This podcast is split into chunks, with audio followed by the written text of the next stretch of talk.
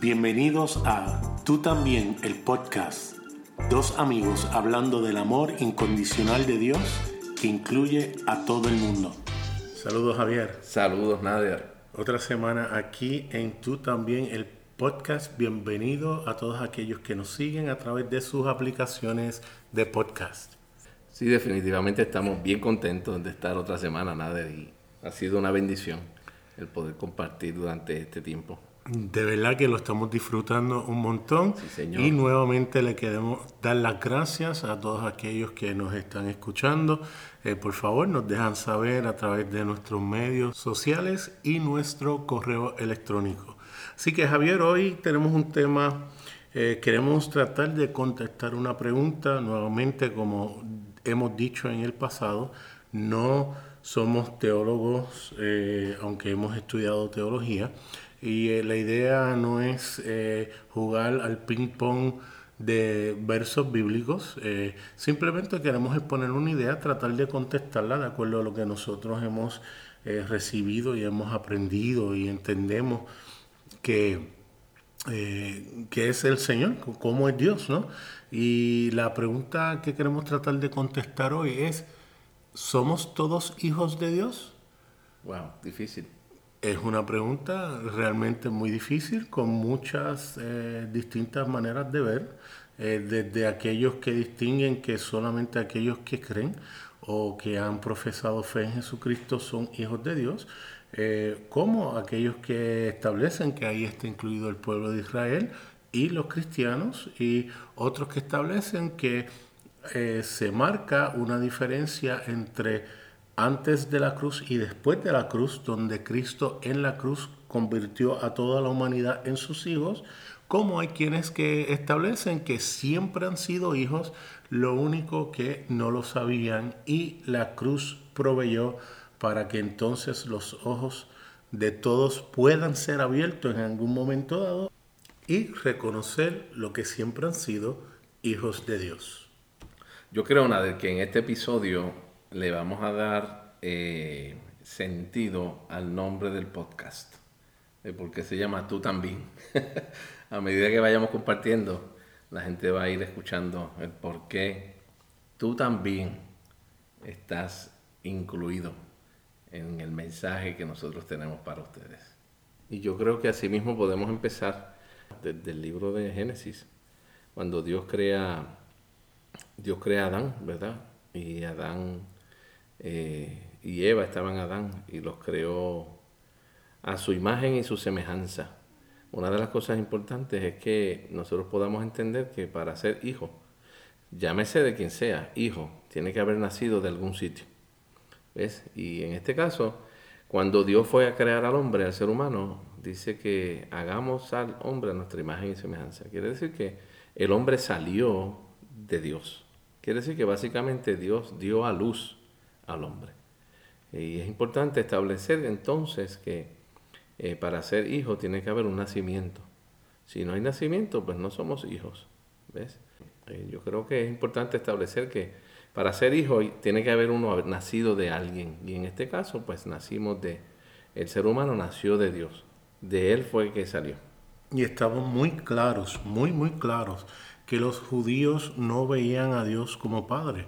De hecho, parte de la trifulca, eh, si podemos decir como buenos boricuas, que tenían los fariseos y los escribas y aquellos religiosos de su época, era que Él decía ser el Hijo de Dios y ellos no podían entender eso. Pero como hablamos en episodios anteriores, eso no hay ningún problema, porque la manera de ellos verse a ellos mismos y a Dios estaba distorsionada. Como lo dijimos con la Trinidad, ellos jamás podían visualizar a un Dios trino. Por lo tanto, cuando Jesús se decía ser igual a Dios, eso le creaba conflicto. De igual manera, cuando él decía ser hijo de su Padre, pues también le creaba conflicto. Así que si vemos el Antiguo Testamento y las escrituras acerca de que si todos somos hijos o no, va a estar en debate si se estaba hablando específicamente del pueblo de Israel o se estaba hablando de toda la humanidad o simplemente era la manera en que los judíos se veían ellos versus el resto de las naciones. Claro, yo creo que eh, es importante Nader, también el hecho de que dependiendo de cómo es la perspectiva que yo tengo de Dios, es como yo voy entonces a definir el ser hijo de Dios. Como tú dices, los israelitas tenían una visión de Dios, Y para ellos era inconcebible que un hombre se llamara hijo de, Dios, ¿verdad? Por eso es que, como tú dices, en, la trifulca el debate que había en el tiempo de Jesús, y realmente esto es lo que define el cómo nosotros vamos a, valga la redundancia, a definir los hijos de Dios. Porque si yo veo a Dios como distante, separado, está en el cielo, nosotros estamos acá, Él es un juez, él es eh, Dios nada más, tú sabes, eh, no vamos a poder verlo como, como un papá, como papá. De hecho, a través de la escritura lo vemos como papá y como, como mamá. Tú sabes, Dios no tiene ningún problema en poder manifestarse de esa manera y vernos a nosotros, y cuando digo a nosotros, ver la humanidad como hijos. ¿Ves? Quiere decir que si, si yo veo a Dios de manera distinta a eh, un padre, una madre, pues entonces mi definición de hijo va a ser distinta a lo que yo establecí anteriormente. Una de las cosas muy peculiares que yo veo cuando leo algo tan sencillo como el Padre Nuestro, donde Jesús le enseña a los discípulos a orar y pensamos que solamente estaban ellos, estaban muchas personas alrededor. Ellos tienen esa duda cómo dirigirse al Padre y Él les dice, cuando oren, oren de la siguiente manera. De hecho, ellos piensan en cómo dirigirse a Dios. ¿Cómo nos vamos a dirigir a Dios? Y Jesús entonces les habla. Les dice, cuando oren, oren, Padre nuestro que estás en los cielos. Qué interesante que Jesús está ministrando todavía en el antiguo pacto porque él todavía no había muerto y resucitado para establecer el nuevo pacto a través de su sangre. Por lo tanto, le está diciendo a la gente de ese momento que todavía tenía la manera de pensar en cuanto a las cosas de Dios conforme a lo que han, habían aprendido en el Viejo Testamento, en la ley, Él les dice, cuando se dirigen a Dios, diríjanse como Padre nuestro. Todavía estaba Judas en medio de ellos. Claro. Porque si vamos a decir, no, pero es que ellos luego creyeron, no, porque Judas aparentemente eh, eh, lo traiciona y no tiene la oportunidad y se, y se quita la vida. Así que le está diciendo a Judas, Judas, cuando le hables a Dios, dirígete delante de él como padre. Y todavía no había muerto y resucitado. En adición a eso, nada, también podemos ver cuando eh, más adelante Pablo tiene la experiencia de que le llamamos la, la experiencia de conversión en Hechos capítulo 9, cuando dice que él estaba persiguiendo a los del camino y se encuentra con Jesús. ¿verdad? Y entonces Pablo en Gálatas 1 habla de esa experiencia, y dice que Dios ya lo había escogido del vientre de su madre, ¿verdad que sí? Entonces en ese momento le plació a Dios revelársele a Pablo en él, dentro de él. ¿Verdad? Dice en Gálatas 1.16. Entonces este mismo Pablo que tiene esta experiencia donde puede ver la luz, y, esta luz le enseña primero quién es Dios y segundo quién es Él mismo, ¿verdad? Como hemos dicho anteriormente. En ese momento, eh, esa experiencia la, la transfiere cuando va a Atenas, a una ciudad sumamente idólatra, donde tenían monumentos a cuanto Dios se le podía ocurrir. Y en ese momento ve un monumento eh, que dice al Dios no conocido, ¿verdad?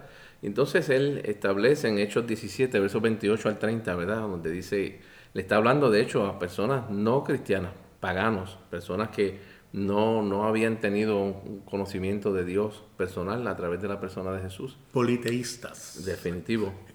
En ese momento Pablo le dice, yo tengo, tengo, tengo que decirle a ustedes, en Él vivimos, nos movemos y existimos.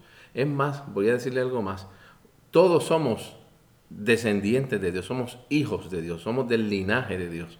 ¿verdad? Y en ese momento Pablo no estaba citando la escritura antiguo testamentaria, él no estaba citando pasajes de los profetas, estaba citando pasajes de los poetas griegos, ¿verdad? Eh, uno del año 600 antes de Cristo y otro del año 300 antes de Cristo, donde ellos habían establecido, habían dicho, mira, en Él vivimos, nos movemos y existimos, refiriéndose a Dios, ¿verdad? Aunque en ese momento le estaban hablando al Dios Zeus, pero Pablo dice, eso que ellos dijeron, se lo podemos aplicar a nuestro Dios verdadero. Y en adición a eso, quiero decirle que todos, todos somos hijos de Dios. Todos, todos somos descendientes de ese único Dios que ustedes todavía no han conocido. Aleluya. La luz no le, la luz no le ha resplandecido a ustedes todavía. O sea que la verdad ontológica de quienes realmente somos no cambia para nada la situación que vemos a nuestro alrededor, nuestra identidad verdadera es mucho más allá de nuestras circunstancias diarias. ¿Lo creamos o no? Lo creamos o no. Y claro, sé que lo primero que viene eh, a la discusión es esos pasajes difíciles. En mi caso, eh, yo sé que tú tienes uno eh, muy particular que fue lo, ponderaba constantemente, que era el que le dio potestad de ser hijos de Dios. Juan 1, sí, Juan, capítulo 1. Y el mío definitivamente fue cuando Jesús le está hablando a los fariseos y Jesús mismo le dice, porque ustedes son de su padre el diablo. Claro. Y pues está ahí, él lo dijo, no podemos quitarlo. Pero entonces, ¿qué podemos hacer? Está ahí y lo tomamos por lo que dice eh, eh adverbum, como dice, si es que está bien dicho eso. o tenemos que darle una interpretación. Porque la realidad es que Satanás nunca ha sido padre auténtico de nadie porque el diablo no puede crear absolutamente nada. Y eso es bien importante, porque el mismo libro de Juan dice que a los suyos vino y los suyos no le recibieron. O sea, que si esos fariseos, a quien Jesús le llama hijos del diablo, dice en Juan 1 que fue a quien fue a buscar, porque vino por ellos mismos que no lo recibieron, pues entonces Jesús aparentemente se contradijo, porque si vino por los suyos y los suyos no les recibieron, entonces está diciendo que es, son hijos del diablo, pues entonces no pueden ser de él. Así que Jesús... Hay una aparente contradicción. Hay una aparente contradicción y la realidad es nuevamente que si ellos en una manera de práctica decidieron vivir como si fueran hijos del opositor del enemigo, ¿verdad? Que oponía absolutamente todo lo que venía de, arriba. Y es más interesante aún porque los fariseos eran los separatistas de esa, de, esa época. Como a lo mejor ustedes conocen algún cristiano que se separa y dice yo soy único, eh, yo me, soy santo. Me, aparto porque soy santo, me voy detrás de cuatro paredes, todo aquello que está alrededor mío no sirve y yo soy el único. Eso era a quien Jesús estaba diciéndole que eran hijos de su padre el diablo. No se lo estaba diciendo a, a, los publicanos, no se lo estaba diciendo a, los las prostitutas, a los llamados pecadores por los mismos fariseos, se lo está diciendo a los religiosos de su época. Claro, los religiosos no podían entender esa realidad ellos jamás iban a poder entender de que Dios es Padre y que el ser humano es hijo de Dios.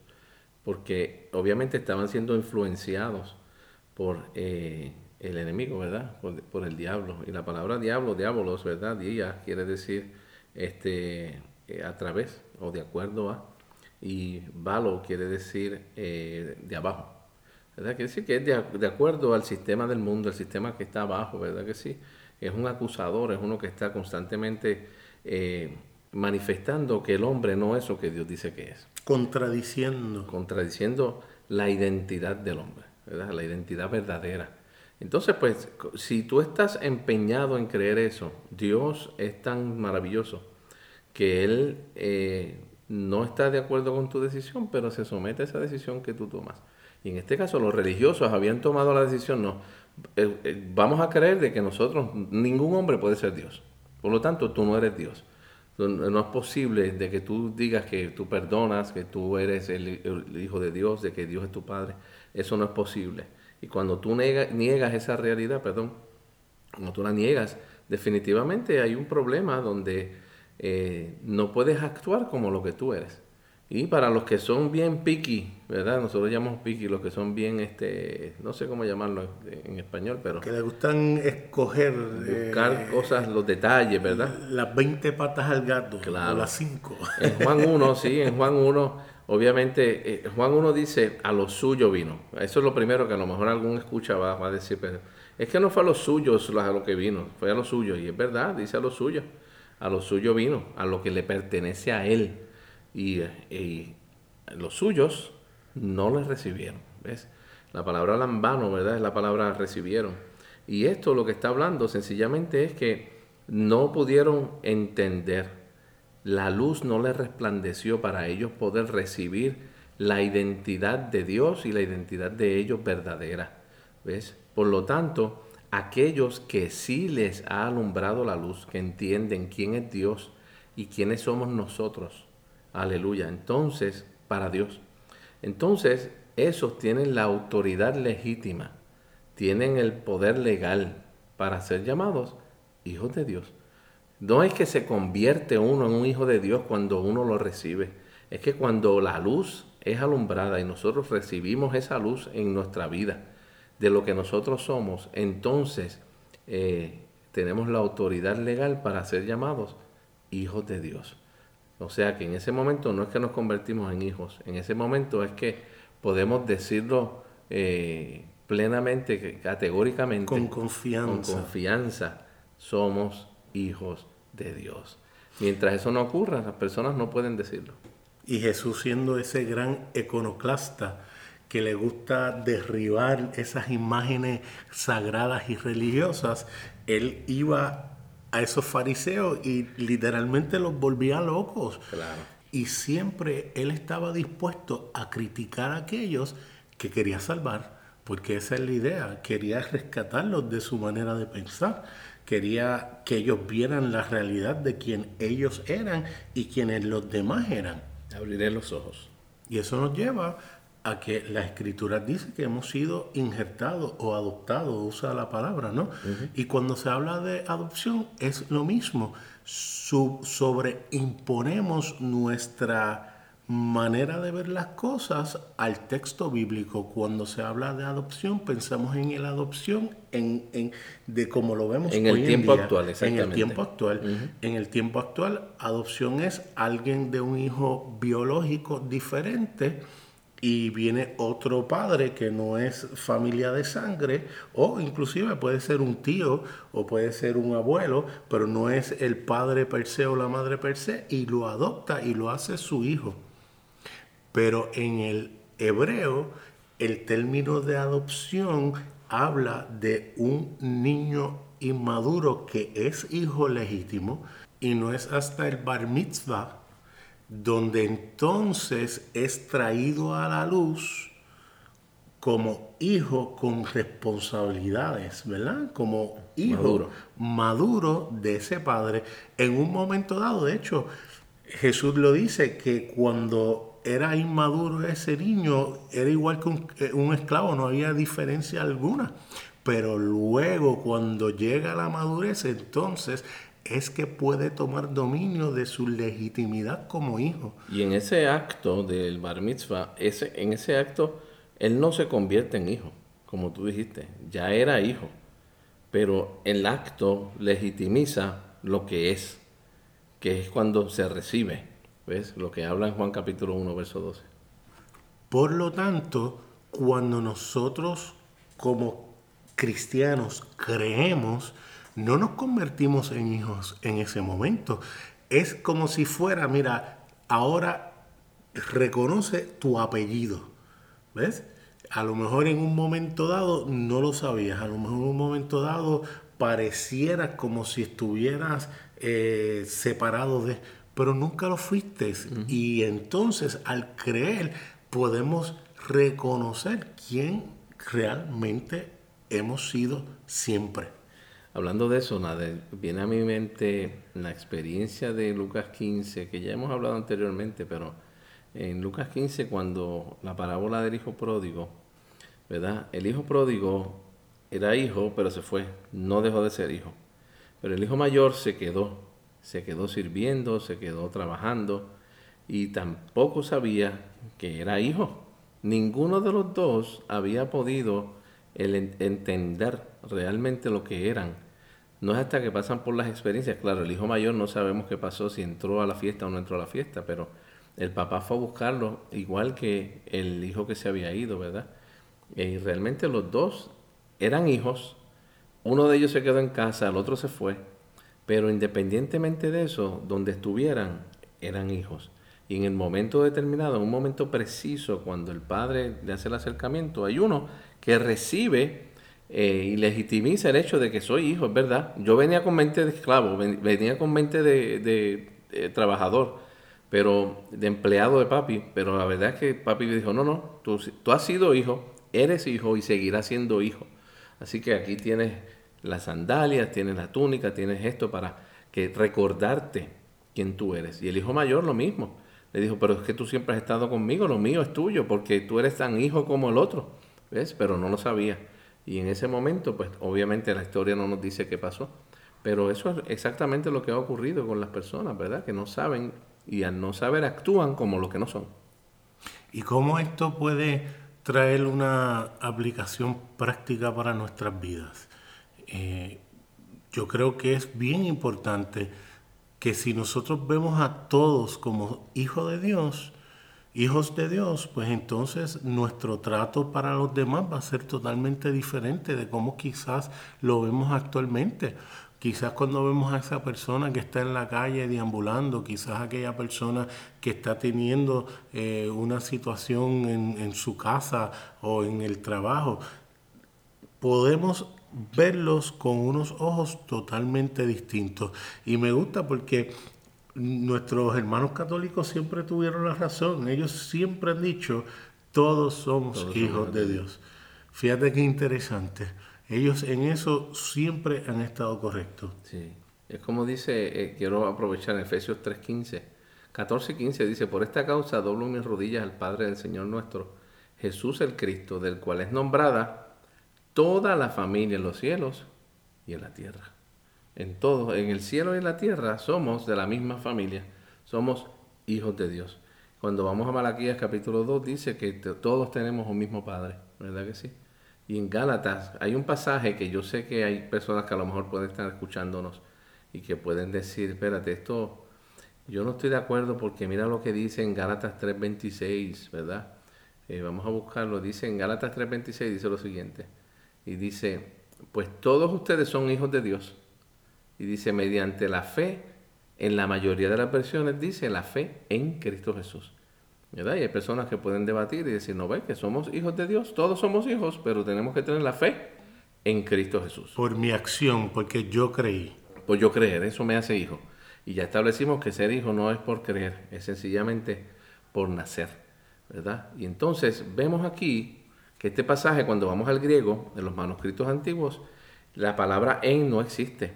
Es, eh, eso es eh, la palabra que, está ahí es un genitivo posesivo, que lo que quiere decir es que está hablando de la fe de Jesucristo. Es decir, que somos hijos de Dios mediante la fe de Jesucristo. Y esta palabra fe, hemos dicho anteriormente, se puede traducir también como fidelidad. ¿verdad? Por la fidelidad de Jesús, todos somos hijos de Dios. ¿Verdad? Él fue el primogénito, él fue el primero, pero eh, tan pronto él fue procesado, como diría Witness Lee, como hubiera dicho Witness Lee, tan pronto él fue procesado, ahí se nos abrieron los ojos para entender, espérate, yo también soy, todos somos. Lo que pasa es que a algunos le ha alumbrado la luz y otros no, pero eso incluye a todos. Eh, nada, y es importante, hindú, musulmanes, ateos, eh, todo el mundo está metido dentro de eso, porque todos hemos nacido de arriba. ¿Cómo nosotros lo sabemos?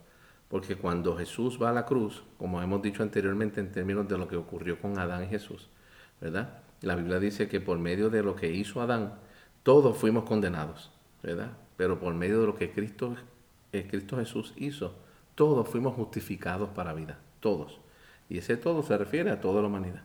Es decir, que por medio de la muerte, la resurrección y la ascensión, Jesús es procesado de tal manera que nosotros nos pudiéramos dar cuenta de que ya éramos hijos de Dios.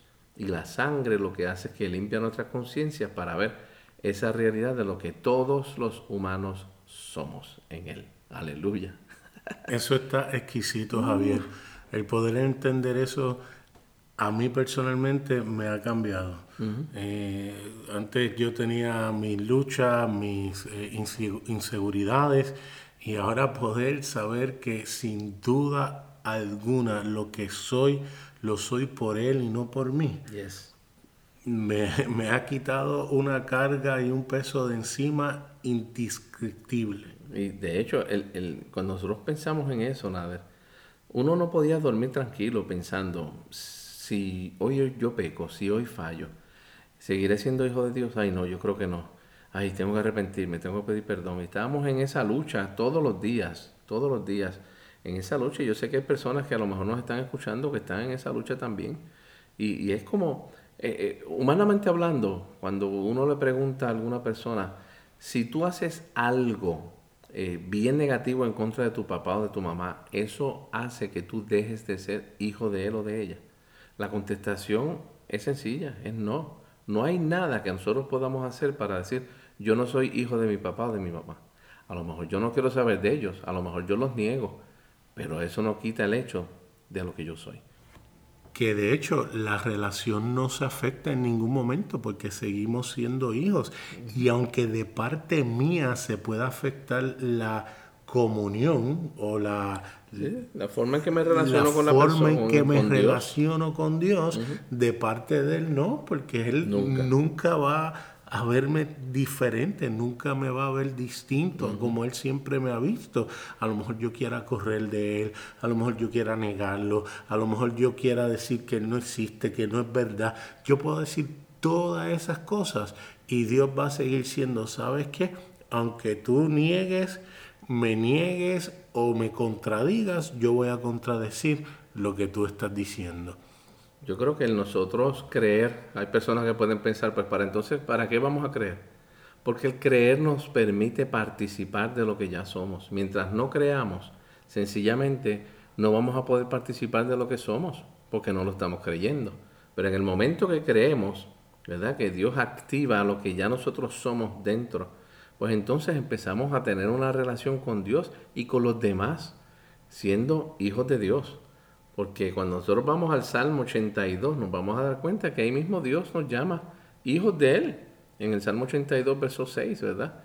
Sí, y yo antes daba este ejemplo, ¿verdad? Que puede sonar muy, muy sencillo, pero eso es lo que queremos, que sea sencillo. Si un perro si, una perra da luz, tiene un perrito. Si una vaca da a luz, tiene un becerro. Si un caballo o una yegua da luz, tiene también un potro, ¿verdad que sí? Y cada uno conforme a la especie de donde sale. Pues si Dios da luz, ¿qué tiene? Podemos decirlo sin miedo, diosecitos. Así le llaman el salmista en el Salmo 82. Le dice, los he llamado a ustedes dioses. Y no es que nosotros seamos, no tengamos, nosotros no tenemos los atributos de Dios. Pero lo que está diciendo el salmista es que nosotros tenemos la misma naturaleza. Y de hecho el apóstol Pedro dice, somos ahora participantes de la naturaleza divina porque hemos creído. Al nosotros creer, podemos participar de lo que ya nosotros somos. Que el llamarnos diosesitos crea una situación porque hay una pendiente dentro del de, cristianismo donde se autodenominan dioses y, y con prácticamente todos los powers. Y, si hay una manera de verse poco humilde cuando lo dicen, no, porque la Biblia dice que somos dioses. Y, lo dicen de una manera que entonces crea una situación, eh, eh, eh, crea animosidad en, lo que lo escucha. Y confusión, porque de eso no es que está hablando, no es que seamos dioses de esa manera. Correcto, para nada, ¿no? Se confunda que no estamos diciendo que somos dioses o que podemos decir que las cosas aparezcan de la nada. No tiene nada que ver con eso. Tiene que ver con que somos creados a su imagen y a su semejanza. La Biblia lo dice desde el principio en Génesis. Y si somos creados a su imagen y a su semejanza, pues entonces tenemos de Él. Todo ser humano tiene de Él porque hemos salido de Él. Como dice en Efesios capítulo 4, verso 6, dice, de hecho, voy a leer desde el 5. Un solo Señor, una sola fe, un solo bautismo, un solo Dios y Padre de todos, que está sobre todos, por todos y en todos. Nos puedes escuchar a través de Apple Podcast, Google Podcast, Anchor.fm o donde quiera que escuches tus podcasts. También nos pueden escribir a tú también el podcast arroba gmail.com o me consiguen en Facebook Nader Manastra Díaz. O a mí a través de Facebook, Javier en él. Hasta, la próxima.